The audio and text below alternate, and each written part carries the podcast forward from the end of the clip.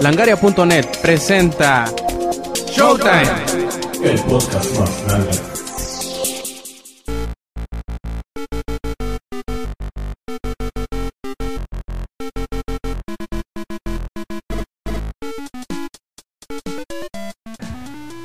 Hola y bienvenidos a la edición 108 de Showtime Podcast. Este quien escuchan es Roberto Sainz o Rob Sainz en Twitter y esta semana pues nos acompañan cuatro de los redactores y colaboradores de la, de la página de langaria.net que pues estarán con nosotros grabando esta edición de Showtime Podcast. Primero que nada, demos la bienvenida a Eddie. ¿Qué onda? ¿Cómo estás? Eh, pues bien, ya este, ojalá y ya se me muera, no, no se me muera, se me acabe esta enfermedad que llevo con ella casi, casi dos semanas, pero ya, ya estoy saliendo y todo chingón, como siempre. El SIDA no se quita, Eddie. Ay, qué triste. Bueno, pues por ahí también tenemos a Zach. ¿Qué onda, Zach? ¿Cómo has estado? Bien, ya de regreso después de unas vacaciones y un descanso ahora sí ya merecido. Después de aventarme una semana, bueno, esa ya tiene, pero después de aventarme una semana con más de 20 notas en todo lo que fue de la semana, ya me merecía mis vacaciones. Y sí, bastante bien merecidas. También por ahí tenemos a David. ¿Qué onda? ¿Cómo has estado? ¿Qué onda? ¿Qué tal a todos? Pues aquí una vez más en el podcast. Espero que todos hayan tenido una excelente semana y aquí estamos para platicar un rato con todos. Y también por ahí anda el ingenierillo que nunca falta. Sí, vea, yo siempre aquí, ingenierío, siempre fiel. Sí, este, aquí estoy disfrutando de unas merecidísimas vacaciones, pero pues dentro de las vacaciones también hay obligaciones que uno tiene que hacer, que repara la casa y la chingada. Entonces, pues, es más o menos mitad y mitad, pero todo aquí listo para seguir grabando. Y hablando de ella, empezando con el Inge, ¿qué has hecho, qué has visto y qué has jugado esta semana, Inge? Este, bueno, esta semana eh, me fui un par de dillitas de vacations. Eh, como estaba comentando Zach, este, las vacaciones de una persona casada son muy diferentes a las de una persona soltera. Sobre todo porque ya eres responsable del viaje, ¿no? En, en- en este caso. Y responsable de más personas. En- Entonces empieza el pinche viaje desde que eh, juntas las cosas, juntas la ropa. Y ahora que hay, ay, nos falta comprar esto, entonces vamos a comprarlo. Y ay, ahora nos faltó esta otra madre. Ay, pues ya la compramos allá, chingas. Y te cuesta el doble y cosas así de ese tipo. Y luego la manejada y luego andar, ay, que pásame un sándwich, ay, está todo mojado y la chica, cosas de ese tipo. Entonces, este, fuera de eso estuvo muy bien, muy a gusto. Eh, fueron, es un lugarcito cerca de San Luis Potosí. este, lo que se me hizo raro es de que estuve como dos horas ahí, no vi ni al Nocivo, ni al Caguas, ni todos esos que dicen que están en San Luis Potosí, pues se me hizo raro, pues que no es un pinche pueblo donde todos se conocen, pero bueno. Son como dos cuadras eh, a la redonda, ¿no? Ese pinche pueblito. Por eso se me hizo raro. Se me que se me escondieron, por eso no, por eso no los vi. Este, pero te digo, el, sitio se llama Gogorrón, está muy bonito y este tiene albercas y todo eso. Lo malo es de que cuando me aventé en una alberca llegaron los de Greenpeace, güey, y quisieron salvarme. Y no, un desmadre, los medios y todo eso. Bueno, luego a ver si salen las noticias nacionales. Pero este, fuera de eso ya estuvo el viajecito. Uno se cansa hasta de viajar, cabrón. Llegas a tu casa y ay, qué bueno que llegué a mi casa. Y eh, terminé eh, Los Perritos Durmientes, Sleeping Dogs. No lo he completado al 100%, pero la historia ya la terminé. Y pues el final sí está muy me, muy este, así aguadón. Pero en general el juego es bastante divertido y bueno, pues la verdad a mí me, me agradó bastante. ¿Cómo? A mí se me hace muy bueno ese juego. Creo que hay algunas partes en donde toma cierto tono bastante más oscuro de lo que tú pensarías que tomara, porque ves que es un juego bastante ridiculón, pachanguero, acá medio relax y de repente sí se pone muy serio, como por ejemplo en las partes del em, de la boda, de la boda de este chavo se me fue el nombre. Sí, Eh, del hospital también. Ajá, la parte del hospital don- donde donde le ayudas a, a tomar venganza a la mamá del, del güey este que se casa. Ah, ese también. si están Ese así de que, ay bueno". cabrón, nos están pasando de fíjate lanza". que una, una de las cosas que a mí me, me latió mucho de, de Sleeping Dogs es que procuran nada más darte armas cuando es necesario. Y creo que eso cambia, parece que no, pero cambia mucho la perspectiva de un sandbox, porque estamos acostumbrados a que, ay, agarras un arma y ya de ahí para el real es puras armas y armas y armas y armas y puedes destruir este sets de carros y todo eso. Por ejemplo, Saints Row the Third creo que te dan hasta un maletín para, para misiles satelitales. Entonces, este, en este otro como que es más así de ni los enemigos ni tú van a tener armas, pero pues te tienes que agarrar a madrazos, ¿no? Y cosas de ese tipo. Entonces siento como que sí cambia bastante el ritmo del juego, esa característica y me gustó, me gustó mucho. Menos mal, y pues bueno, por ahí también está eh, David. ¿Qué ondas? ¿Qué has hecho? ¿Qué has visto? ¿Qué has jugado esta semana? Eh, pues el jueves ya por fin pude ver Pacific Rim. Ay, ¿qué tal? Pues me gustó mucho. Este, tuve la oportunidad de verla en 3D y hay escenas muy, muy, eh, muy padres, muy chidas. Este, la película sí, sí me sorprendió, pero a la vez también como que esperaba un poco más. Eh, pero para los que no lo hayan visto, de, tienen que ir a verla, sí se entretienen un rato. Y bueno, Yo creo que es una película tonta, pero muy bien ejecutada.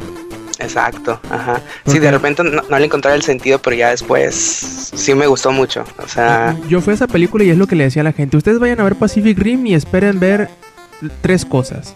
Robots gigantes, monstruos y mucho de este dubstep. ajá. Y eso es, te lo va a entregar a ma- así, pero a manos llenas. Esas tres cosas que, que yo fui a esperar. Y yo la verdad sí salí muy satisfecho de la película. Muy emocionado. Si me hubieran vendido el Blu-ray ahí saliendo de la sala lo compro. Hasta dos de ser posible. Y la verdad que, que es muy grato ver proyectos como este. Que son los que tú usualmente verías en, en, canales como los de sci-fi, ¿no? Así cosas como que... eh, que usualmente no les dan mucho presupuesto, pero que no sé cómo lo hizo Guillermo del Toro para que le dieran 200 millones de dólares y poder eh, lograr algo como esto, que ojalá, ojalá se dé más seguido. Muchos por ahí dicen, ¿no conocen ustedes a la, a la casa productora de Asylum? Eh, no, yo no. Eh, es una casa productora que hace como entre que parodias de muy baja calidad de las películas nuevas. Eh, y muchos dicen que Pacific Rim es una película de Asylum, pero de, de alto presupuesto. y yo creo que tenían razón, aparte de que está bien hecha, ¿no? Eso es, eso es aparte. Sí, no, sí está muy padre. La verdad, eh, yo también lo compraría en Blu-ray. Bueno, total, sí está, está muy buena, tienen que ir a verla. Igual tenía dudas porque estaba también la premiere de Wolverine. No sé si ya alguien ya la, haya visto. No, nadie en todo el mundo. Ah, No, no cierto. bueno, y bueno, pasando a juegos, um, uno que sí me gustó bastante es Uncharted Golden Abyss. Por fin lo pude terminar. Ahí había escuchado que no estaba muy chido y que nada que ver con los otros Uncharted y cosas así, pero a pesar de no ser desarrollado por Naughty Dog, eh, creo que fue por Bend Studio, yo sí siento que les quedó muy bueno el juego, tanto en la historia como en la música, eh, los botones para, para el Vita, que es muy diferente. Y si les gusta la saga de Uncharted, eh, yo siento que este no, no les va a fallar. Y ya para finalizar, el, entre viernes y sábado estoy jugando en cooperativo la campaña de Fear 3, que está eh, muy X. De repente sí te da unos buenos sustos, pero sí está entretenido cuando no va solo. Y ya más adelante les daré una noticia al igual de este juego. Perfecto, también tenemos ahí al, al Zack, que por ahí dicen que anduvo todo drogado estos dos últimos días, disfrutando del Tomorrowland, ¿verdad? Claro, no me lo he perdido, lo he estado viendo todo completo desde que empezó y hoy empieza a las 2, hoy ya es el último día lamentablemente. A ver, Pero, explícame, ¿qué, qué es ejemplo- Tomorrowland? Nunca he sabido, he, he- he visto mucha gente mencionándolo y no sé qué, pero ¿qué chingada es eso? Me suena como, como un parque de diversiones de Disney. Eh, Suena de Disney, pero es un evento de pura música durante, haz de cuenta, ya empieza a las 12 y termina a la 1 de la mañana. Wow. Así durante todo el día. O sea, la gente tiene que meterse drogas o alcohol para aguantar. Yo no sé cómo le voy a hacer el día que pienso ir, que ya con un amigo dije dentro de cuatro años hay que juntar y dentro de cuatro años sí juntamos para irnos. Porque ¿En- en eso dónde es se en hace? Bélgica. En Bélgica. Sí, está medio largo. Y es que aparte ofrecen paquetes para ir y te llevan a conocer Francia, que Madrid, que todo eso. Sí, que sí conviene. No, sí, me, me imagino, sí, además de pinche eh, Europa está bien chiquito. Das dos pasos y ya estás en Francia, Ah. das otros dos pasos y estás en España, cruzas el charco, estás en Inglaterra. Todo está pegadito ahí. Sí, de hecho, yo ahora sí pa- pasando lo de mis vacaciones para que vean la diferencia entre ingenierillo y yo. Yo mi ropa la arreglé dos horas antes, ah, me preocupé por comida, estuve bien relajado, en este, me fui al DF, anduve viendo mujeres, el ingenierillo ya no puede, nada más me llevé unas galletas para el camino y ya con eso estaba feliz. Nada más Sí. me preocupé por las cosas que el ingenierillo se preocupa. Y sí, ¿eh? es que está chavo, se te hace fácil.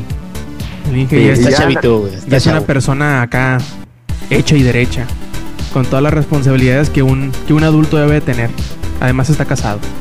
Sí, por eso ya se priva de muchas cosas, ya no sale con sus amigos. Y con respecto a juegos, yo sigo con el Resident Evil 0 que para mi mala suerte pensé que ya había arruinado todo el juego porque ya no encontraba qué hacer. Y se, como te dan dos personajes, se supone que cada uno tiene una habilidad especial. Ajá. Y en el cuarto donde mandé al segundo estaban puras cosas para hacer con la chava, que es Rebeca, de que mezclar cosas y todo eso. Y yo dije, ya arruiné todo el juego, pero no quería ver guía. Así que seguí buscando y encontré la respuesta de todo, que eran dos llaves, una para cada quien. Y ya, en fin, pasó todo eso. Después, ahora sí va lo peor que me ha pasado mientras juego. Ajá. Hagan de cuenta que me dieron una llave, pero ya no tenía espacio. Y entonces dejé la Magnum, que es el arma más poderosa casi en todo Resident. Y ya este es para un elevador esa cosa. Pongo la llave, se empieza a alzar el elevador y me aparece un Tyrant. Y no llevaba la Magnum. Y así me quiero matar, pero de pura chiripada, como que lo trabé cuando le estaba disparando y ya este como que lo logré, lo logré matar porque le dabas un escopetazo y no le pasaba nada. Le dabas otro y como que se retorcía y ya sí le estuve dando lo más rápido que podía y ya terminé con vida en rojo, pero me logré salvar por este por pura suerte. ¿Y ya lo terminaste por fin? No, es que no puedo jugar mucho rato porque me estreso demasiado. Es que esos juegos en verdad son Resident, no que el 5 y el 6. Ay, pues pierdo, me regresan a mi punto y con todas mis armas. No manches, qué chiste tiene así. No, pues bueno, ahí nos dirás cómo, cómo termina tu aventura con Resident Evil 0 y a ver si lo terminas para la próxima semana. Ahí tenemos al Eddie. ¿Qué onda, Eddie? ¿Qué has hecho esta semana? ¿Qué has visto? ¿Qué has jugado? En primera, eh, lo primero que quiero decir es que qué poca de este Yuyo, de este Zack, porque no avisó que iba a venir al DF. O sea, estuvo pasándose por todo el DF y no avisó que iba a venir. Y decide, ah, va. Igual todo, nada más fue a Chapultepec, por más lejos que fui. Oye, también fuiste castillo, al a- ya- ahí al centro. ¿A cu- ¿Cuándo? Sí fuiste al centro, ¿no? bueno, ese es el centro. ¿Cuándo? Bueno, si nadie sabe, bueno, ese es el centro de la Ciudad de México, el DF. Ay, el DF está enorme, ¿cómo voy a saber cuál es el centro? Yo ni soy de allá. Ah, bueno, Nada ya. más ya las estaciones de metro pasar y así de no estoy, no sé. Me imagino que Zack fue, fue a hipsterear allá al, al re- Sí, al sí. Reforma, Sí, ¿qué? fue. 21-21. 22, 22. Ah, esa Dos- madre. dos 22, de hecho. Voy a tomarle fotos a las ardillas. Bien hipster. Sí, eres un hipster total. Ah, bueno, lo que yo hice yo fue jugar este Saints Row the Third. Que no, no, no, no, no, sé qué pensar de ese juego. O sea, es una sátira de las sátiras de las sátiras de ese juego. Me gustó, bueno, ahorita lo estoy jugando en PC y no, lo corre muy bien mi compu. Este, traté de eh, jugarlo en ultra y dice, oh, mi, mi, mi compu lo puede jugar en ultra. Sí, güey, ¿a cuánto? Creo que eran 15 cuadros por segundo. Y yo dije, ah, ya, chingas. Y lo puse en medio, pues ya lo corre, lo corre, creo que como. Se ve normal, se ve bien, Mm. se ve muy bien. Mm, jugué Saints Row, ah, también jugué este Just Cause eh, 3, digo 2. Dos, ya, ajá. ya, ya anuncié el 3, perdón, ya, ya regué eso. Este, ay, ese, este, la semana pasada habíamos dicho de los este, Easter eggs que, te- que tenían los juegos. Este juego tiene un Easter egg muy cabrón. ¿De que en, en una está el mapa Ajá. de, de Just Cause, que es un, pin- es un mapa enorme, es de los más grandes. En la esquina superior izquierda hay una isla. Creo que es la única isla muy separada. Cuando tratas de volar en un avión, te derriba un rayo. O sea, empieza a hacerse una tormenta derriba un rayo cuando caes y, en las- y te vas por toda la costa y encuentras un avión tirado. Un fuselaje. ¿De Lost o es de? Lost. Ajá, sí, sí, exactamente Ah, de qué Lost. chingón. Lo voy a bajar nomás para llegar a ese Easter egg. Exa- Ajá, hazlo, hazlo. Pero bueno, ahora sí que te- con lo que te dije. Haz de cuenta, hay una misión más adelante Ajá. que te lleva directamente ahí, que te dice ve ahí y cuando vas llegando te, der- te, te derriban, te derriba el avión. O sea, te derriba, empiezas a escuchar un sonido. Ajá. No sé si creo ¿El del que- monstruo del humo? no- ajá, parece, pero ya no me acuerdo muy bien, pero yo me acuerdo que había un ruido o algo y te derriba. Entonces cuando caes, este, luego te paso las coordenadas, cuando tengas, te paso las coordenadas y ahí vas a encontrar el fuselaje. Y Ay, después es que en esa misión... Son 18 gigas. ah, bueno, No, es que yo lo tengo en el Play 3. De hecho, yo lo tengo en el Play 3. En todos los primeros juegos este, de Plus que, que descargué. Pero ya no, como ya no tengo Plus, este, ahí lo tengo como en estado de hibernación. Sí, es que yo como, como bajé el beta del Final 14, tuve que borrar algunos juegos y entre ellos se fue el, el, el Just Cause. Ah, fuck, de haber sabido antes. No, pues está, ahí, ahí lo tienes. Es lo, es lo chido. Bueno, ahí, ahí lo tienes Ajá. todavía. Este, pues puedes descargarlo, juégalo y más todavía te vas a tardar. Son como unas, yo creo que unas 10, 15 horas de, de gameplay para que te den esa misión. Porque sí, está muy largo ese Just Cause. Por todo lo demás que tienes que hacer. O sea, nadie, yo creo que nadie, es como Skyrim, Ujú. o sea, desbloquearlo al 100% sí está muy, muy mamón. Llegué a escuchar que eran como más o menos 350 horas. Yo Sí, llegué es mucho. Yo llegué como a unas 50 hace, uh, en el, en el Xbox, cuando lo tenía para Xbox. Ese easter egg y también este, el, yo creo que se llama Far Cry 3, este, easter eggs. O sea, ese pinche. De por sí las pistolas. Porque la francotiradora, acabo de ver este Robocop y la francotiradora es una pistola de Robocop. No sé si te acuerdas. Sí, sí, pues, este, me imagino yo que van a, que hay muchas cosas en el Blood Dragon, pues es prácticamente un homenaje a las series y películas de los 80. Sí, sí, sí. Este, ahí, bueno, ahí jueguen eh, Far Cry 3 Dragon y ahí van a encontrar un montón de easter eggs también de las tortugas ninja. De hecho, hay una misión específicamente de las tortugas ninja. Ah, eso las jugué. Y vi la película que me recomendaste de Flash. Ah, Flashpoint. Flashpoint. Ajá, Flashpoint Paradox. La, la pude conseguir. Ajá. Y wow, está muy, muy chida. Sí, o sea, un pequeño detallito puede, este, joder. Ahora sí que literalmente joder todo, todo DC Universe. Ujú. Está muy chido. Tanto así que Batman llora. Pues te, te podré spo- bueno, hay que spoilear un poquito ahí. Batman no es, no es el Batman que conocemos en el universo de Flashpoint. Yo no quiero decirlo, pero ok, sí, tiene razón. Sí, no, no, Bueno, no, es- con eso se las dejamos para que la busquen y la vean. Sí, ya no voy a decir nada. Este, está muy padre. Este, y ya también ahí, este, en los cortos que trae, también anunciaron que va a haber este otra película de la Liga de la Justicia que se llama Justice League War. Este, que va a tratar de ahora sí que la primera vez que se reúnen los este, bueno, la Liga de la Justicia y que va a salir a finales de este año. Me dijeron que en invierno. Y ojalá, y sí, está muy buena, está muy buena. Les recomiendo esa de Flashpoint Paradox. A mí me gustó muchísimo. Me hizo llorar la chingadera. La vi, la vi, la, la vi ayer, este, en la no- bueno, hoy en la noche la acabé de ver en la, en madrugada, como la, dura eh, hora, me- hora y media, más, o menos. ajá. Sí, dura tanto, pues es una película animada, pero ay, qué increíble está. Me gustó demasiado. Sí, las últimas películas de, de DC han estado muy buenas, salvo una de, de Superman que dice que está aburridísima. Ah, no, pero esa es japonesa. Pero sí, la- las últimas de DC, películas animadas han estado muy buenas. Esperemos que, que sigan así con estos, que hagan los de Injustice, porque dicen que los, de los cómics de Injustice están pasadísimos de lanza. Eso no lo he leído, pero esa película que, que dices de Batman, también la vi. Vi una película de Batman que dices, no mames, qué aburridísima. O sea, ya ni me acuerdo de qué trata, te lo juro. Lo vi, ya, ya no me acuerdo. Ya, gracias cerebro por borrar eso de mi memoria. Este, de plano esa de Batman sí digo, de, de Superman, sí estuvo Ajá, de esa de Superman sí estuvo bien malditamente aburrida.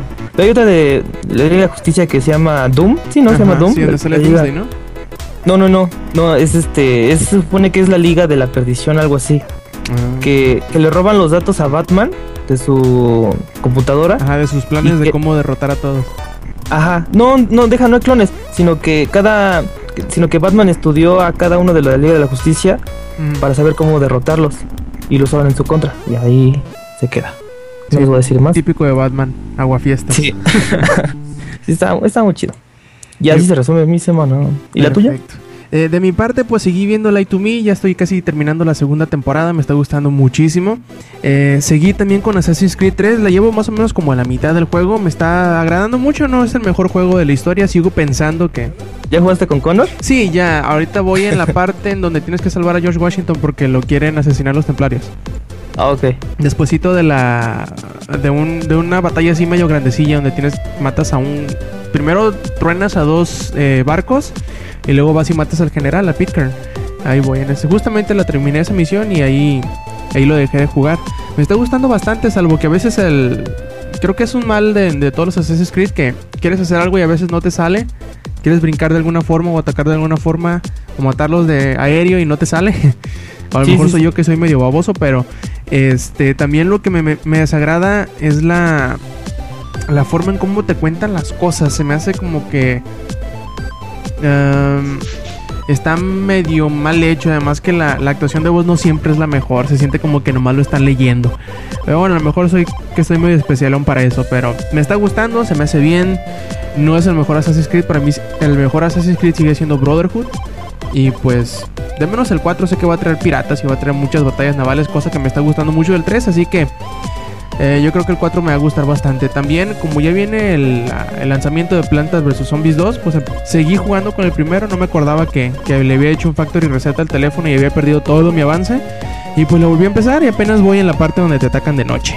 Así que no he hecho tanto, no he jugado tanto. Y seguí leyendo un poquito el de Festín de Cuervos, de, de Juego de Tronos o de Canción de Hielo y Fuego, como se llama la saga.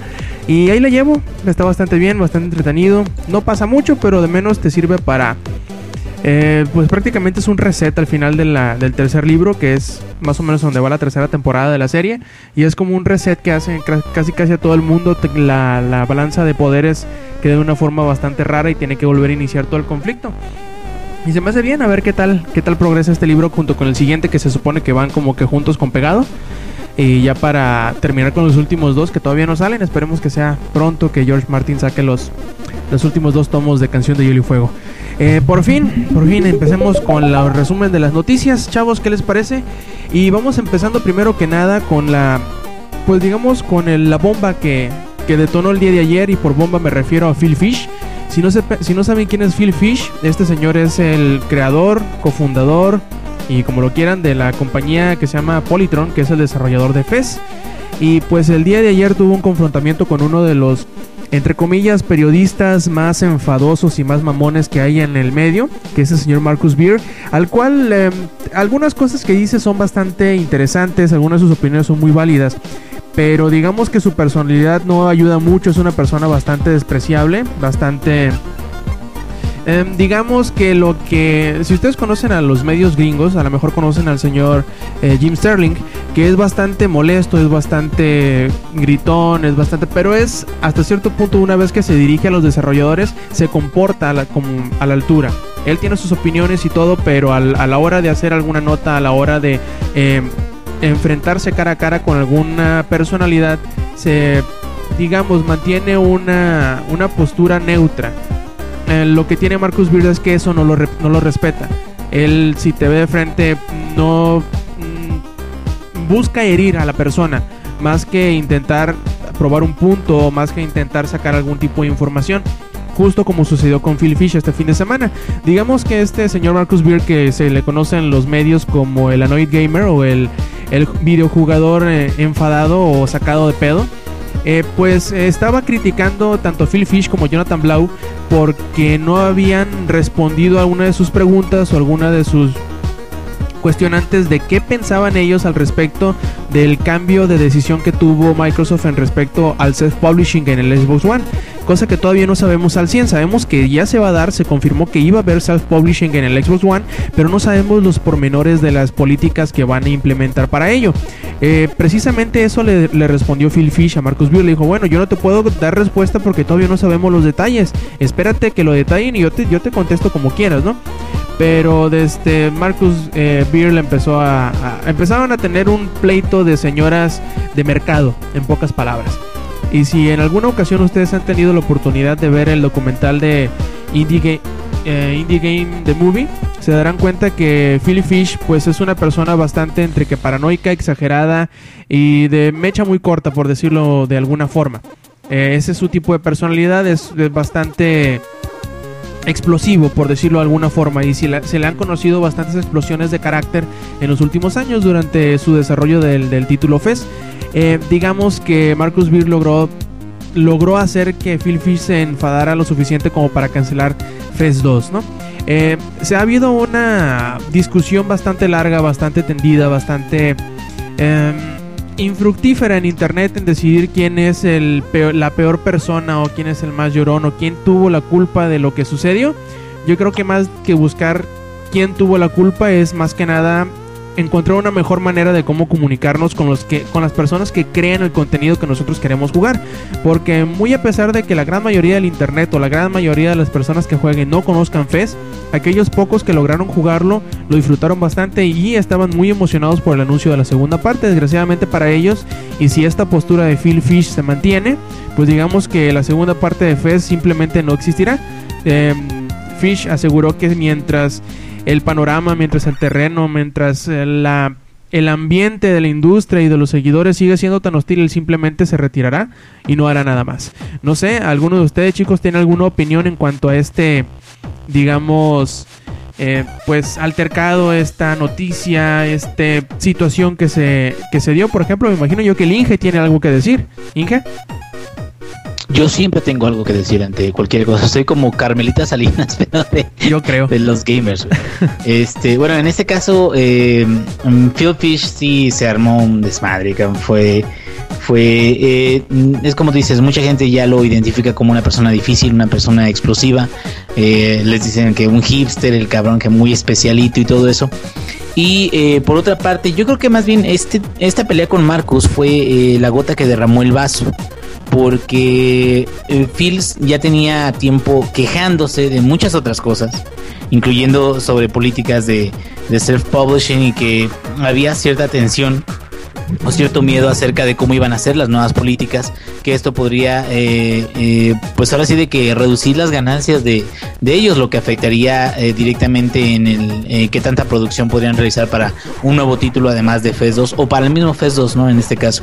Hace unos días apenas estaba eh, celebrando la venta de Steam, donde FES estaba a 2.5 dólares, me parece.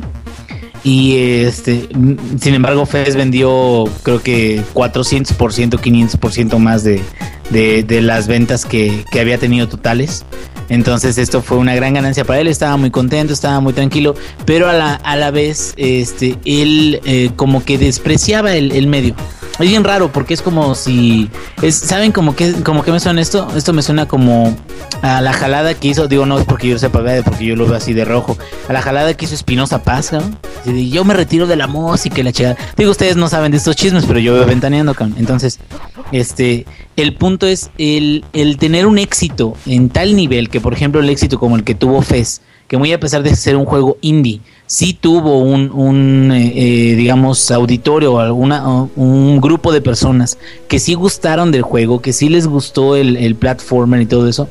O sea, y, y llegar a este punto en el cual tener tantas ventas y simplemente decir, no, sabes que ya se cancela por cualquier cosa, yo siento que, que sí es más los berrinches de un niño mimado a que realmente alguien que tenga responsabilidad, porque no nada más es eh, Phil Fish el único que, que pierde este eh, con el cierre de Polytron. Me imagino que debe de haber también colaboradores suyos que ya, bueno, él es ahorita el famoso, se podría decir, esa que salió en Indie Movie, eh, bueno, Indie, Indie Game The Movie.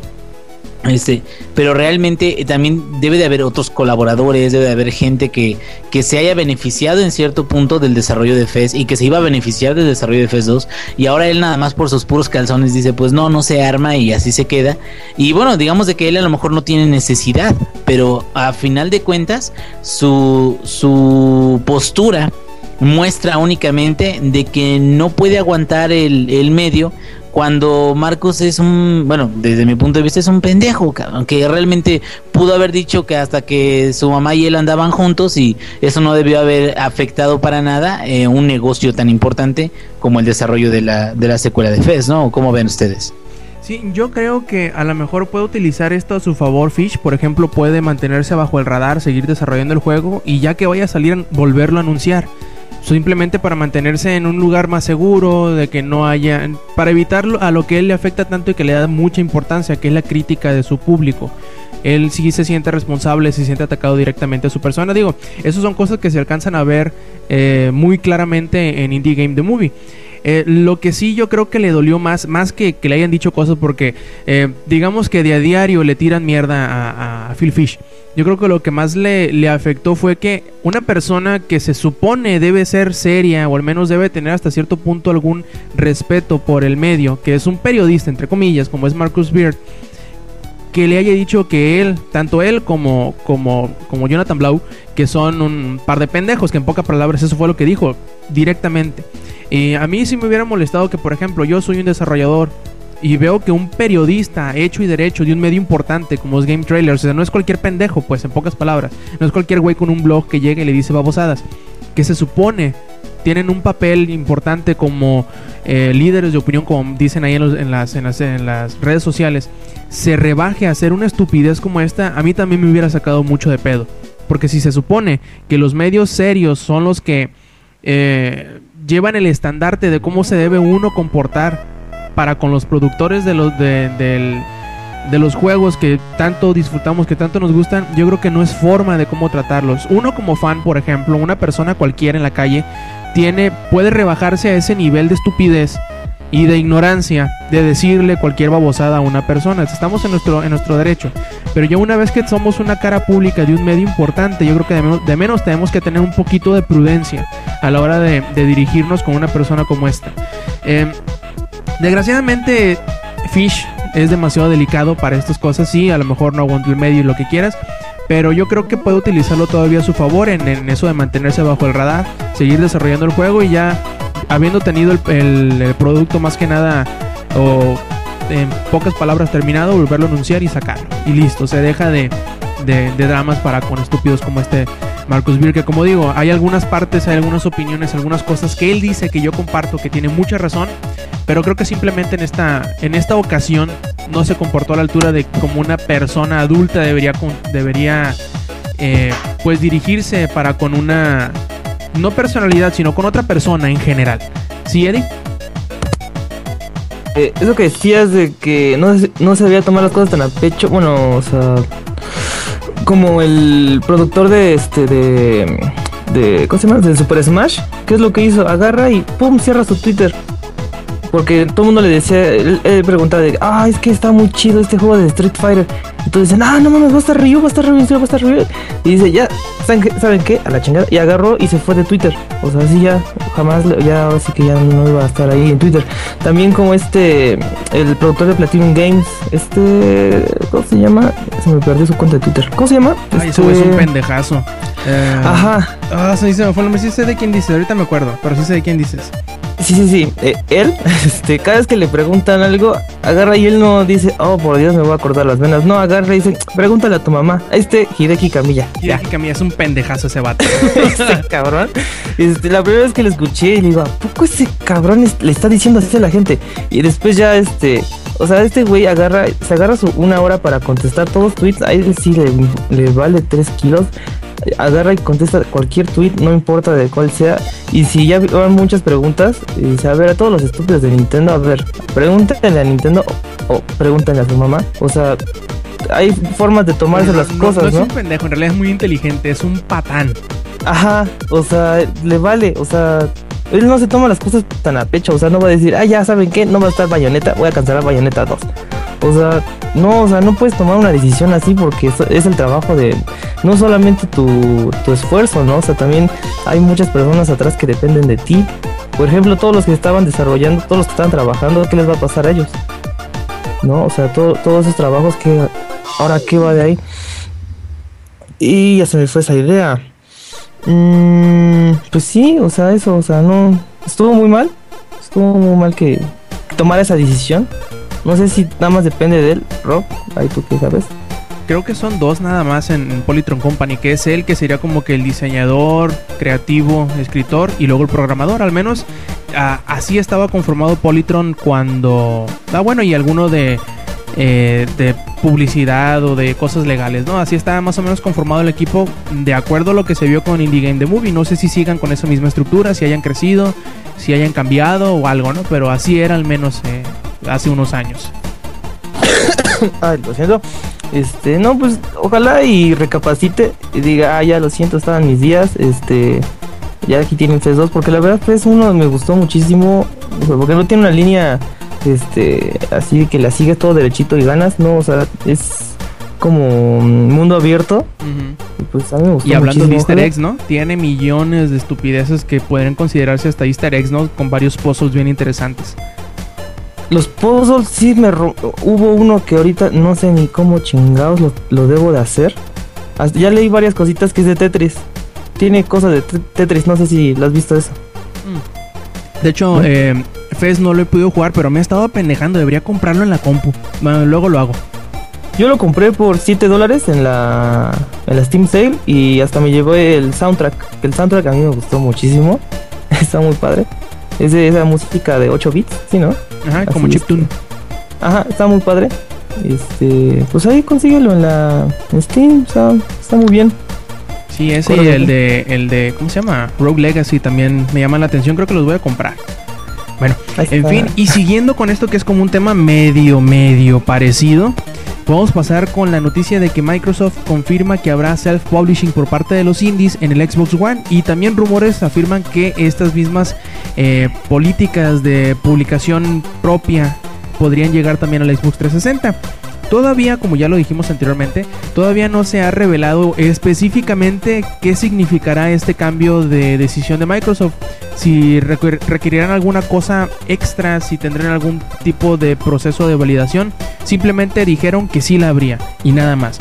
De hecho, eh, otro de los redactores de langaria.net, eh, Giga, nos hizo el favor de escribir una nota sobre ello y algunas de las reacciones de los desarrolladores que han publicado en plataformas de, Xbox anteriormente, como por ejemplo este el creador de Mónaco, que es Andy Chats, eh, Jennifer Sch- Schneidereit, que es desarrollador de Tengami y eh, de parte de Niam Niam Games, y Brian Provinciano, que es el creador de Retro City Rampage, que pues bueno, digamos que son entre estos tres, al menos, tienen como que sus reservas en cuanto al anuncio de esto. Primero que nada, van a esperar ellos a que se revele tal cual para se revele tal cual y se especifique en qué constará este self-publishing, cuáles serán las restricciones, cuáles serán las reglas, cuáles serán las condiciones.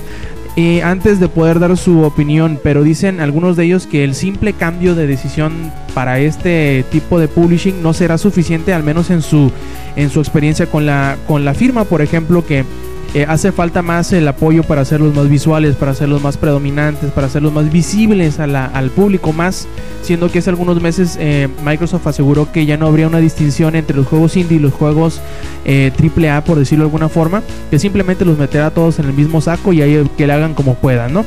Eh, algunos también por ahí dicen que, que mientras el, las relaciones entre, los entre ellos como desarrolladores y Microsoft no mejoren, tampoco será suficiente el cambio de decisión hacia el self-publishing.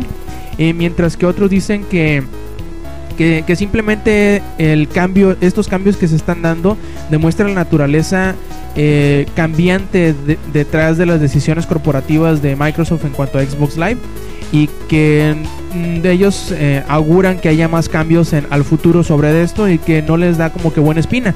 Pero bueno, son algunos otros desarrolladores han dicho que están más que emocionados y, pues bueno, listos para entrar al, al- al Xbox One, como por ejemplo los desarrolladores estos de... Ah, se me fue el nombre del juego, de uno que va a salir free to play para, para PlayStation 4, que es así como de ninjas, bueno, al rato me acuerdo del nombre.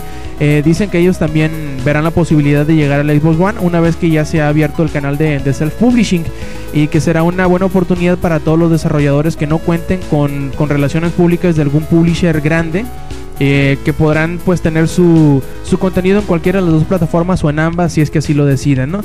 Cosa que como ya platicábamos la semana pasada pues eh, es como que un paso hacia adelante hacia una mejora en cuanto al... eh, no, no es el Black Light Retribution, es otro, es uno como de ninjas, de disparos. Ah, luego me acuerdo cómo se llama. Eh, el chiste es que yo creo que estamos viendo cómo las consolas o los al menos los, los condiciones y los, y los servicios están asemejando un poquito a la PC en cierto punto o a lo mejor podríamos decir que se asemejan un poquito más a Google Play que a Steam porque Steam eh, pues sí tiene como que un poquito más de restricciones en algunos sentidos pero más como Google Play en donde haces tu juego lo cuelgas checan que jale y ya lo cuelgan no más o menos así sería el, el modelo con el PlayStation 4 y se espera que así sea también para el Xbox One. No sé, chavos, ¿alguno de ustedes tiene algo que decir en cuanto al cambio de, de decisión de Microsoft de siempre sí implantar el, el, el self-publishing? No sé, Inge, por ejemplo, tú que te llevas mucho entre los indies, entre los juegos indies, ¿qué significaría para ti si te fueras a elegir un Xbox One el que te anuncien que siempre sí va a haber self-publishing por parte de los indies? Bueno, en este caso, eh, este, los indies yo creo que es un, un género muy particular. Bueno, no es un solo género, son, son varios tipos de una juegos. todo sección. Es, es una sección, digamos, de, de muchos géneros y de mucho tipo de, gameplay nuevo. Sobre todo es, es mucha exploración, mucha experimentación de decir, ah, mira, este tipo de gameplay me gusta y todo eso. Entonces, el que las políticas de self-publishing sean más amigables y que permitan de que los mismos publishers eh, suban los juegos o los cuelguen eh, cuando ellos necesiten nada más con que jale y sea suficiente. Creo que eso lo que te facilitaría mucho sería eh, este nunca dejar de, de tener que jugar digamos. Sobre todo hablando acerca de costos porque los juegos de blockbuster son más acerca de 70 dólares bueno 60 70 dólares este para arriba dependiendo las ediciones. Y eh, en el caso de los indies, no, en el caso de los indies empiezan desde 20 dólares y pueden llegar tan baratos como a 2.50, como fue lo que pasó con FES. Entonces yo creo que más bien depende de tú cómo, cómo manejes la forma en la que juegas o en la que rellenas, digamos, los huecos de, un juego. Si a lo mejor te gusta esperarte a juegos que esté bien comprobado de que sí son juegos buenos y todo eso, entonces a lo mejor sí es muy muy atractivo de que las políticas de self-publishing sean más amigables, porque al final de cuentas siempre vas a tener que jugar. Y en el caso de que no sean tan amigables, pues digamos de que al- igual y hasta te puedes acabar los juegos, porque también ese es un detalle de los indies, no son juegos que duren mucho. Es decir, son juegos que te pueden durar, eh, no sé, para los que les gusta jugar mucho un fin de semana eh, o a lo mejor una semana completa, pero eh, digamos de que ya se acaba un juego indie y, listo, ya ahí quedó. Entonces, si no hay gran variedad de estos mismos por la dificultad de las políticas de self-publishing, el problema es ese de que eh, si tú gustas de utilizar los indies para rellenar el tiempo que no juegas en juegos grandes, pues entonces eh, sí a lo mejor decidirías, sabes que no compro esta consola o, o sí la voy a comprar porque va a haber un chorro de indies o lo que sea, que yo creo ya es más como gusto personal, ¿no? Correcto, y también pues ahí Eddie nos tenía una, una noticia en que al parecer el PlayStation Vita no podrá tener el Remote Play con todos los juegos de PlayStation 4 como se creía iba a suceder hace algunos meses, ¿verdad Eddie? Sí, antes de eso, Warframe, ese juego que decías, ¿no? Ándale, ese los mero. ninjas. Ese Ahí está. Warframe. Este, ah, sí, pues el, el cosa se llama, este, Yoshei Yosh, este, Shuhei Yoshida. Shu- Shuhei Yoshida, gracias por la traducción. Este, presidente de Sony Worldwide Studios, había dicho anteriormente que ahora sí que todos los juegos de PlayStation 4 iban a poder este, ser jugados con un PlayStation Vita. Que la verdad a mí me hubiera gustado demasiado. Que se vea muy a una atracción muy wow para los que tengan el. un- ahora sí que un plus. Un plus plus. Para los que tengan un Vita y un PlayStation. Este. Pues dijo que sí se podrá. Pero que a menos que un juego sea programado específicamente para permitir ese uso del Vita. O sea que los desarrolladores, o sea, los desarrolladores tienen la opción y eso a ver, si quieren, este podrán hacer uso del Vita como un segundo control. O sea, yo creo que ni siquiera se va a poder usar como control principal, si me entiendes. O sea, nada más así de este mm, como como el Little Big Planet. No, no, no sé si llegaste a jugarlo, bueno, escuchaste del DLC que hubo. Sí, que que, se que implementaba el Move, ¿no? No, no, no, no, no. Que este se podía usar el Vita como como mm, como el Glass de Oh, ya, ya, sí. de Xbox que podrías así controlar este del Vita, este hacer cosas que no se pueden hacer en el en el, en el PlayStation 3. Como Little, como Little Big Planet para Vita, en donde Ajá. tenías que este tocar la pantalla y hacer que se movieran las cosas así. Entonces, este, pues ahora sí que esto se traduce a que solamente los juegos de First Party de, de Sony van a poder implementar esa cosa. Que pues a mí son muchos, este, lo bueno es que Sony tiene muchos, este, muchas cosas First Party y que, ay, bueno, pues es que es otra, otro, otra cosa- decepción porque igual había dicho este güey hace dos años cuando salió el Vita que todos los juegos de, de PlayStation 3 iban a poder este correr en stream como, como un ahora sí que se, iban a poder jugar en el Vita. Cuando no sé si tú ya sepas David si se puede jugar Killzone 3 Mm, Eh, que yo sepa, no, no se puede. Solo Ve, se puede y jugar justamente God of ese- War. Sí, ¿no? ajá pero nada más el God of War este 1 y 2 no y el Chain of. Olympus ajá Ajá. Este, yo me acuerdo que justamente habían dicho que Killzone 3 iba a ser los primeros juegos en ser este jugados vía este Remote ¿Cómo Play. se llama? Remote Play. O sea, ese famosísimo Remote Play que no sirve para pura madre. Y este. ah, pues sí, otra decepción de, de Sony. Pero nada más con Vita, obviamente. Nada, nada más decepción con el pinche Vita, que igual no hay ningún juego más que Killzone. Este. ¿Cómo se llama? Mercenaries. Ajá, Mercenaries. acerca. Nada más acerca a ese otro juego. Y este. Tearaway. Tearaway que ahorita está este. Está este. Tiene una promoción muy fuerte. que Va a llegar, creo que en septiembre, si no mal recuerdo. Más o menos, ajá. Ajá, va a llegar. Pues sí, ojalá, y- ojalá y sean juegos que todo el mundo quiere, como In- Infamous, no sé, Gran Turismo, ojalá y también saquen un juego de, Vita para, para Gran Turismo, porque este, no sé quién está vendiendo más consolas, si Wii U o, o Vita. Ahí, eh, Ah, está, es la- está difícil saberlo. ¿verdad? sí, está muy cabrón. Pues sí, ojalá. Ya y empezó se- su odio por el Wii U también. Y decía No, no, que no, no. ahorita, ahorita, no, ahorita, este, estoy, este, en un buen plan con el, con el Wii U porque viene Wonderful 101 y este, ay, Pikmin 3 que de hecho creo que sale esta semana. Hoy ha de salir, sale los, los domingos, ¿no? Ajá, pero es que yo escuché en agosto. Ah, Eh, era- era- sí, sí, sí, yo creo que va a ser hasta domingo. Este, ojalá le pueda echar la mano a ese Pikmin 3. Que escuché, tiene buenas reseñas, está en un promedio de 8.5 a 9.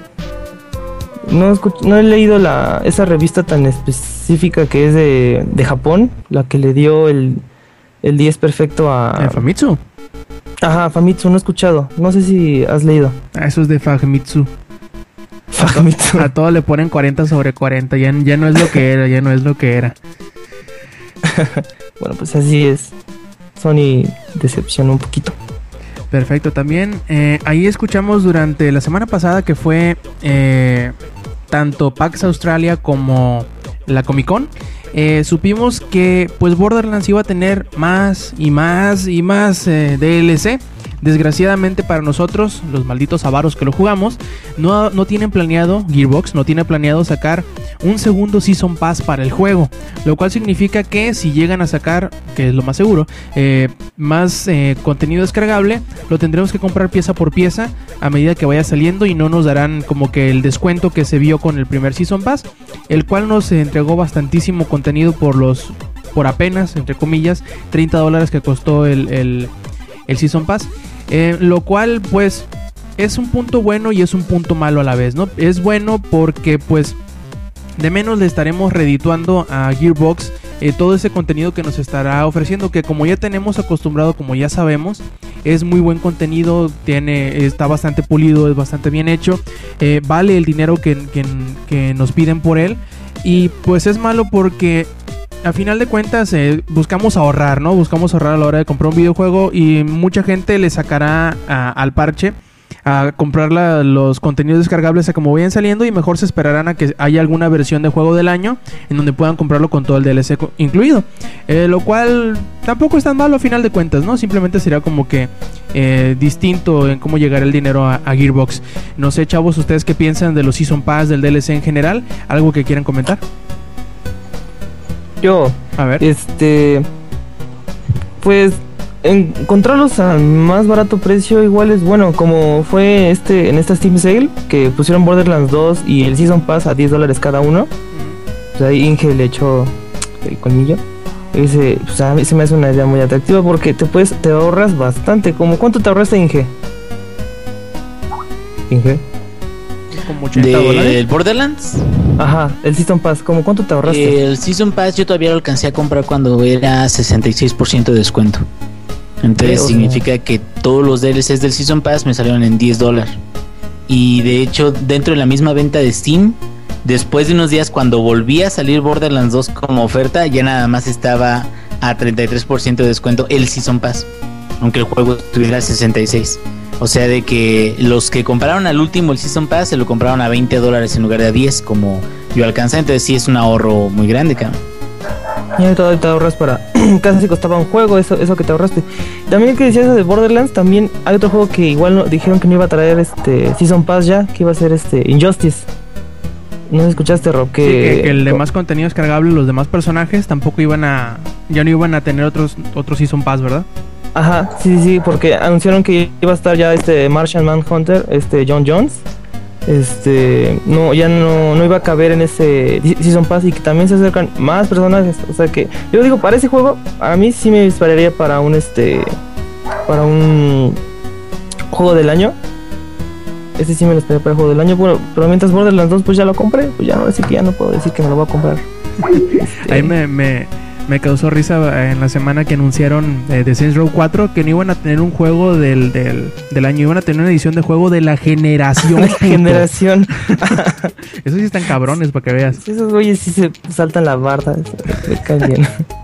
Bueno, y hablando de, de saltar la barda, eh, Inge, ¿qué nos puedes decir de World of Warcraft? ¿Qué está pasando? ¿Por qué la gente está huyendo como si tuvieran la plaga? Pues eh, al parecer, eh, después de todo este tiempo en que eh, mundo de Warcraft ha dominado el mercado de los MMOs o los multiplayer masivos, al parecer al fin ya se le está acabando la suerte.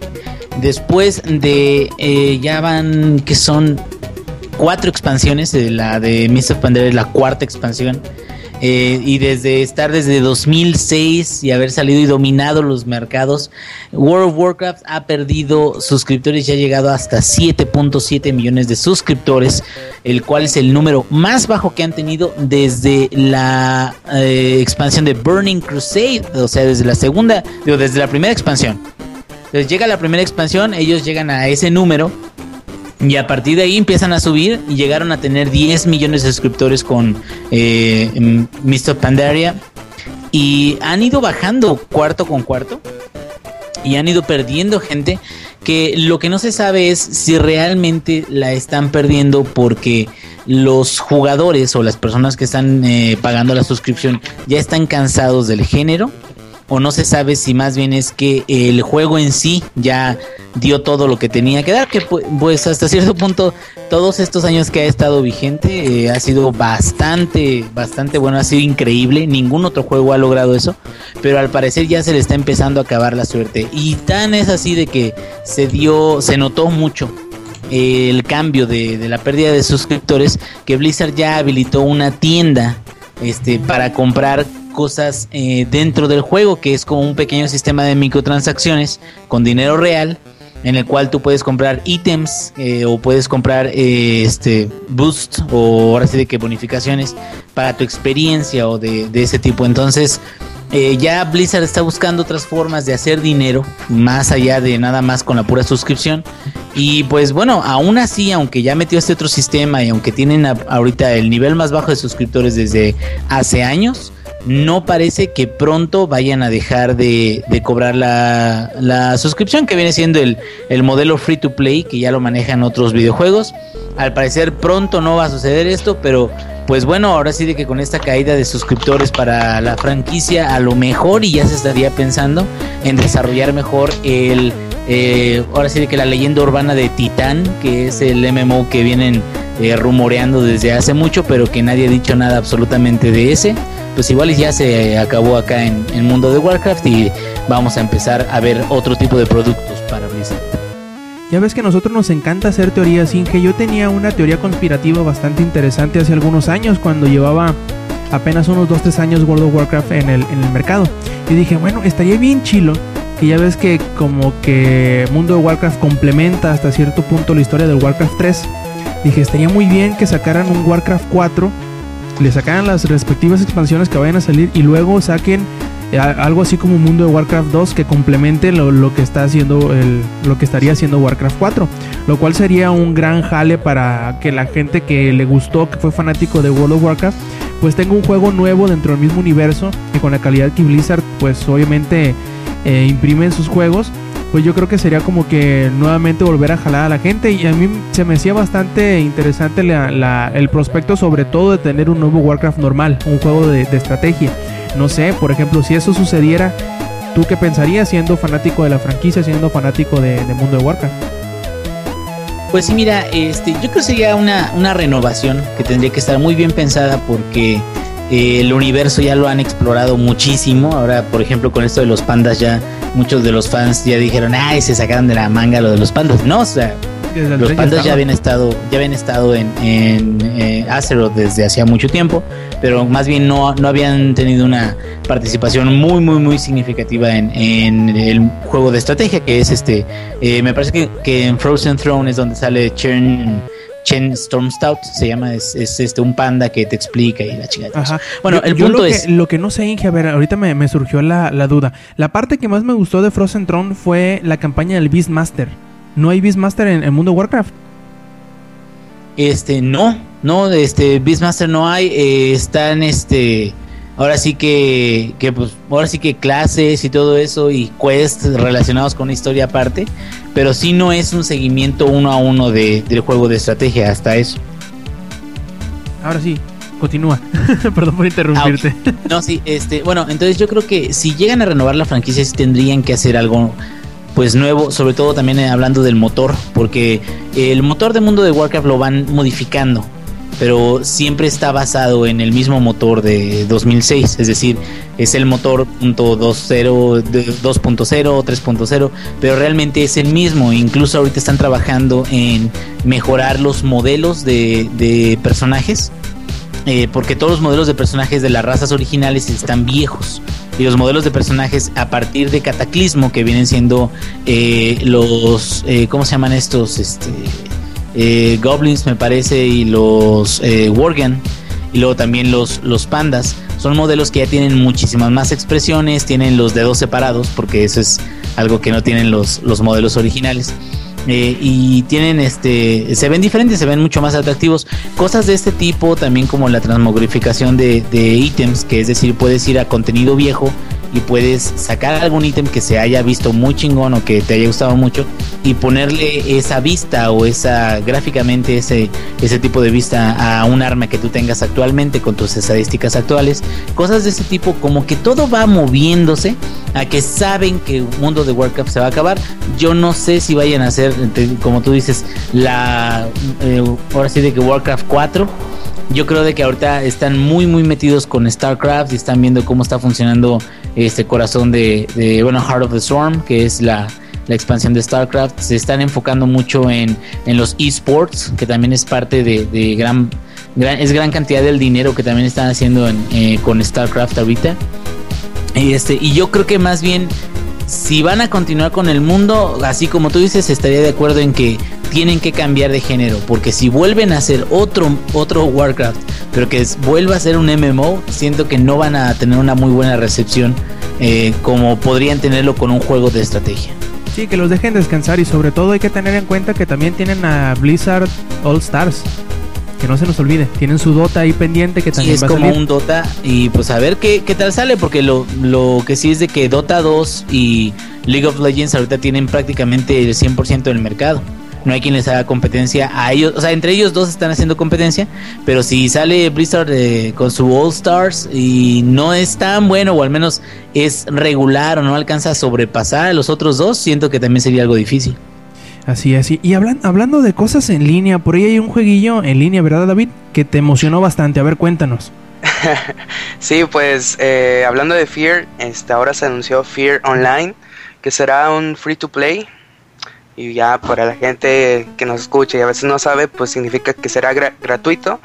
El juego pues será en primera persona, como los anteriores. Y además continuará la historia de, de la niña esa diabólica, que si mal no recuerdo se llama Alma. Y se tendrá varios modos competitivos que enfrentará a diferentes equipos de jugadores. Además también se tendrá en, bueno, será en 10 mapas distintos para jugar ahí en línea. Eh, también habrá un modo cooperativo para 4 jugadores y que contará los acontecimientos que ocurrieron en Fear 2. Para la gente que le interese y todo eso, si quieren probar el juego y participar en la beta, la compañía ya, ya abrió las inscripciones y ya pueden registrarse. La fecha de salida aún no se sabe, pero supongo que será antes de terminar el año. Lamentablemente, para los que tengamos un Play 3 o un Xbox, no lo vamos a poder jugar, ya que es exclusivo para, para PC. así de para los que juegan más PC como el Inge Jedi, si les llama la atención, pues lo van a poder disfr- disfrutar. Seres inferiores, te faltó decir, Inge. sí. ya, y, y sería todo. Está, está muy entretenido, un juego de terror para ir a jugar con los amigos. Sí, de hecho llamó mucho la atención el, el- multiplayer del primer juego, ya ves, con la inclusión de cosas como eh, pues el bullet time y cosas por el estilo. Mu- Mucha gente le gustó Fear y yo creo que, que a esa porción de la gente en que nada más le gustó el multiplayer y que eh, digamos que no le convenció la historia de los siguientes, van a ser más que felices con este juego, más que no les va a costar. Así que pues no tienen nada que perder, ¿no? Para entrarle a Fear Online. Y ahí también, para no olvidarnos del Saki, que está muy callado por ahí, quién sabe.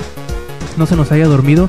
Zack, a ver, háblanos de Shadow of the Eternals y de qué dijo Microsoft en relación de si venderán un Xbox One con, sin Kinect. A ver, cuéntanos. Que para empezar, esos de Shadow of the Eternals, primero están de que, ay, queremos tal cantidad para poder desarrollar el juego. Y por mamones nos lo alcanzaron. Se aún se retiraron. Y ya esta es la tercera vez en que regresan de que, no, sí vamos a desarrollar, pero con menos dinero. Nada más, este, ahora van a ser 750 mil y antes pedían el millón para poder desarrollar el juego. O sea, ya es la tercera vez que están haciendo esto. Mejor que de una vez si no vas a- si se ponen una meta y no la alcanzan es porque la gente no le está gustando en verdad. No tienen que estar yendo y viniendo para que ahora sí la gente diga ay pues voy a meter más dinero para que ahora sí lancen el juego se me hace una cosa medio cobarde de estar yendo y regresando para ver si ahora sí la gente se anima o los que ya se animaron a este apoyar el juego que tengan que dar más dinero todavía del que ya dieron solo para que se cumplan los caprichos de este de de ahora sí de los desarrolladores pero algo ahora sí que bueno para el juego es que el que hace la voz de Snake de Metal Gear Solid David va a estar siendo ajá es David va a estar como un, este, un personaje en el juego. Sí, eso fue lo bueno que anunciaron. Al menos, al menos hay otro, hay otro punto que ellos dicen, ¿no? Hay otro punto beneficial en todo esto y es que ya, encontraron una fuente de financiamiento externo, por lo cual están ahora pidiendo menos, no nada más es para decir, ay, no, pues es que como que era mucho la vez pasada, ¿no? Ahora no necesitan tanto dinero, dicen ellos. Ahora hace falta ver cómo les va a responder la gente que apenas lleva unos días corriendo el Kickstarter. Digo, ojalá, hay mucha gente que, que le gusta este Eternal Darkness, que se supone que este Shadow of the Eternal será como que eh, la secuela espiritual, ya ve que nos encanta poner ese término a todas las babosadas que se parecen a otra cosa, pero que no pueden utilizar su nombre. Eh, pues eh, habrá mucha gente que está emocionado por él, esperemos. Al menos esperemos que salga bueno, porque digamos que la, la- el historial que ha tenido últimamente Silicon Knights, que son los desarrolladores originales de, de Eternal Darkness, y que si mal no recuerdo son los desarrolladores de este Shadow of the Eternals, pues eh, no dan una muy buena impresión. Pero ojalá, ojalá tengan suerte, ojalá salga y ojalá se les cumpla, ¿no? Porque hemos visto recientemente varios, eh, varios proyectos de Kickstarter que no han ido más o menos eh, pues por la senda que todo el mundo quisiera, ¿no? De hecho, ahora en la semana se supo de un juego de, de, mesa, un, un juego de tablero que, que se financió, eh, pues efectivamente, creo que hasta cinco veces más de lo que había pedido el, el planeador, el diseñador original, que no me acuerdo ahorita cómo se llama, creo que se llama The Terror Who Came to Missouri o algo así. Eh, y al final de cuentas el sujeto este se gastó todo el dinero y los que lo estaban apoyando, lo que lo apoyaron, eh, lo que lo financiaron, pues están buscando cómo, cómo ponerle una demanda a este cabrón, pues por haber hecho esa babosada, por no haber sabido manejarse el dinero supuestamente. Yo creo que agarró el dinero y huyó hacia las Islas Caimán o algo así. Pues eh, es un momento bastante extraño para las campañas de Kickstarter. Porque digamos que mientras hay algunas que sí han salido muy bien y otras que están llevando que su manejo de relaciones públicas bastante adecuadamente, habrá otros tantos de aquí en adelante que se sepa en donde simplemente no les alcanzó el dinero, se manejaron mal o nada más agarraron sus chivas y se fueron a la chingada con el dinero. Y yo creo que será interesante el saber qué, qué pasará de aquí en adelante con, Kickstarter, cómo se estarán dando los resultados. Ahora sí, cuéntanos, Zach, ¿qué onda con el Kinect y con el Xbox One? Pues resulta que salió el rumor este, una cierta mañana linda de que iba a haber una versión del Xbox One sin Kinect, pero así casi casi como aire se corrió el chisme y Microsoft dijo, no, están bien pendejos, eso no es cierto, porque estarían contradiciendo la primera funcionalidad del Xbox que es el Kinect sirve para todo, está, está encendido para todo y te va a decir de todo. O sea, de que sin un Kinect el Xbox One no te funciona para nada. Así que estarías obligado de todos modos a comprarlo y te vendría saliendo en lo mismo, que serían que 400 dólares por la consola y 100 por el, por el puro Kinect. O podría ser al revés porque también este había una nota donde se decía que el desarrollo de un Kinect es más caro que el de la consola en sí. Vaya, eso sí está interesante, el, el pensar, el imaginarnos, ¿no? Que la pieza más cara de- de- del hardware del Xbox One sea el Kinect y no necesariamente la consola. Eh, lo cual da mucho que pensarnos sobre la- la- las estrategias que Microsoft tiene. Obviamente quiere empujar esa tecnología, la cual será como que la... O bueno, fue o ha sido para Microsoft la tecnología pantalla pendejos, como lo fue el Wiimote para Nintendo en, hace algunos años, ¿no? Lo cual es interesante, sirve para que el mercado se ensanche, que haya más gente dentro de él y más, más consumidores que ayuden a tener un mayor flujo de dinero a la, a la industria. Este. Gracias. Em, por Salud. último. por último, ¿qué nos, ¿qué nos hace falta? Creo que ya sería todo. A ver, chavos, ¿tienen alguna. algún saludo por ahí que les haya quedado pendiente? Háganlo ahora. Llame ya. Eh, yo quería mandar un saludo a este Carlos, hay un amigo de la escuela, Ajá. que me regaló un juego para el 3DS. Me regaló este Ea, un juego de Zelda. Algo quiere, Sí, güey, algo quiere. sí, lo que dije. Me gusta, me, me, me gusta. Ah, me regaló este Legend of Zelda Link's Awakening eh, DX. Que, que ahorita lo empecé a jugar y me gustó. Se ve padre. Y este, muchísimas, muchísimas gracias, Carlos. Ay, Brofist. Gracias. A ver, Zack. Ya, no, no, no, no, tranquilo. Ah, o sea, bueno, que dijiste ya uno, uno, sugiere, no uno terminé, supone, ¿no? Perdóname. tu- tuve que invocar a Dimu porque como no está, Ey, no he terminado. déjame terminar, güey. También este Raúl mm, y a y ya. Nada más quería molestarte. no, no, para eso, mm, chingado. Bueno, pues a No. ver, Eric. Digo tú, Zack. Ah, ¿Otra vez? yo quiero mandarle un saludo a la niña gato que vi en el DF que estaba hermosa y tenía cara de 2.3. Literalmente la vi, me la vi, me enamoré y la vi en el castillo de Chapultepec, pero eso es de que en el DF ves una persona y jamás la vuelves a ver. Así que disfruté mi momento cuando la vi. Te faltó tomarle foto, acuérdate. Peak or didn't happen. ¿Quién dice que no? ¿Quién dice que no estuve tomando fotos? No. La Anduve niña de como-. Anduve de, anduve de loca. De Hasta loca. consiguió Facebook de una niña extranjera. Sí, de la, la colombiana, sí, cierto. Colombiana. Se nos acercó una colombiana para pedirnos informes de dónde podía comer algo típico mexicano. Pero pues ya se tenía que ir. ¿Y qué le dijiste aquí en Y la esquina? Este, este, le dije que se fuera a un Le, mercado. le dijo, te voy a mostrar unas pellizcadas de chorizo que aquí están muy buenas. Te, te voy a dar unas pellizcadas en las este- gorditas. Vámonos. Y ya como no le iba a dar tiempo, pues estaba en el ángel y se quería tomar una foto con todos. Y pues ya nos tomamos la foto y ya se fue. Porque su avión salía a las tres y media. Mira, Pero es- sí, está, fácil, una colombiana. está fácil stalkear a la, a la, a la niña gato. Eh, pon la foto y utilízala en, la- en el Google Image Search y te van a salir otras fotos parecidas. En alguna de tantas tiene que salir ella otra vez. Oh, sí, Google, cierto. Google. Es lo que uno Google, aprende de 4chan. Eso sí sería muy stalker, pero a ver si lo puedo hacer. También David, ¿algún saludo que tengas por ahí? Eh, pues un saludo para Mauricio, que ahorita anda de, de enamorado. Anda cursi. Y para Trejo, que la niña de Fear hizo que se, que se cagara encima. Carlos Trejo. no, algo así. José Trejo, más, más o menos. Y pues, eh, creo que ya.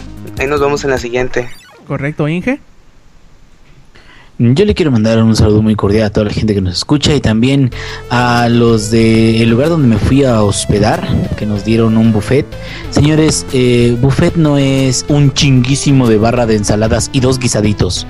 Por favor, métanle un poquito más a los guisados porque así uno no llena la panza, ¿ok? Es que te vieron y dijeron, no, este va a ser pesado, traigan todo. Dijeron, señor, no se lleve el baño María. No, está- estás, estás cabrón, Inge, estás cabrón. Este, por mi parte, ten- tenemos dos saludos por ahí. Nos dice Han Wiesen que le mandemos un saludo de Chichi. No sé cómo chingados sean esos. Pero pues bueno, un saludo de Chichi a Han Wiesen. Yo ya las estoy pegando al micrófono. Ah, bueno, yo creo que sí será, ¿no? Esto, o, o aplaudiendo con las chichis. Sí. Ay, Se escuchó hasta acá, Robé. Andas canijo. Así debe de ser, ¿no? Me imagino que sí son los saludos de Chichi, no sé. Que nos aclaren en subsecuentes comentarios. También Kaviki dice que le manda saludos a la gringa que andaba con un cachetero en el In and Out de Mission Valley. Así, fotografías o no sucedió. Sa- ¿Saben qué es un cachetero, chicos? No. ¿Cómo no? Pues cómo no voy a saber si vi un a montón medio allá. cachete. güey. Y ¿Un te digo que cachetero? andaba de loca en el DF. Andaba con cachetero el, el, el saque en el DF. Para los que no sepan ustedes, eh, queridos escuchas, ¿qué es un cachetero? Es un short que tiene recortadas las piernas tanto que se les ve las nalgas. Eso es un cachetero. Se alcanzan a ver los cachetes. Digo, ¿qué? Pero los de la cara. Sí, hasta los de la cara se alcanzan. O sea, es como una tanga. Y sí. Bueno, en fin, también eh, agradecemos a todos nuestros escuchas que nos hayan acompañado en otra edición más de Showtime Podcast. Les recordamos que pues la semana que entra, sábado domingo, tendrán uno nuevo. Y que también escuchen a los demás podcasts de langaria.net, que es el Comics Army que sale los miércoles cuando hay. Y el podcast beta que sale los lunes sin falta, ya sea temprano o un poquito por la tarde. También les recordamos que se echen una vuelta por langaria.net y compartan nuestro contenido, no nada más los podcasts, que comenten si es posible y que nos recomienden con sus amigos. Obviamente, ¿no? Que también nos sigan en las redes sociales, que sería en Twitter, twitter.com diagonal langaria, y Facebook, que también es facebook.com diagonal langaria. Ahí échenle los likes, échenle los retweets, que nunca están de más. Por cierto, también, este, pues les recordamos que se echen la vuelta, hay contenido todos los días, eh, distinto, nuevo, nuevecito, y sobre todo de la mejor calidad, ustedes ya saben. Entonces, de parte de Lady, de parte de Zach, de parte de David y del Inge, yo fui Roberto Sainz o Robsens en Twitter y esto fue Showtime Podcast. Nos vemos la semana que entra. Stay metal.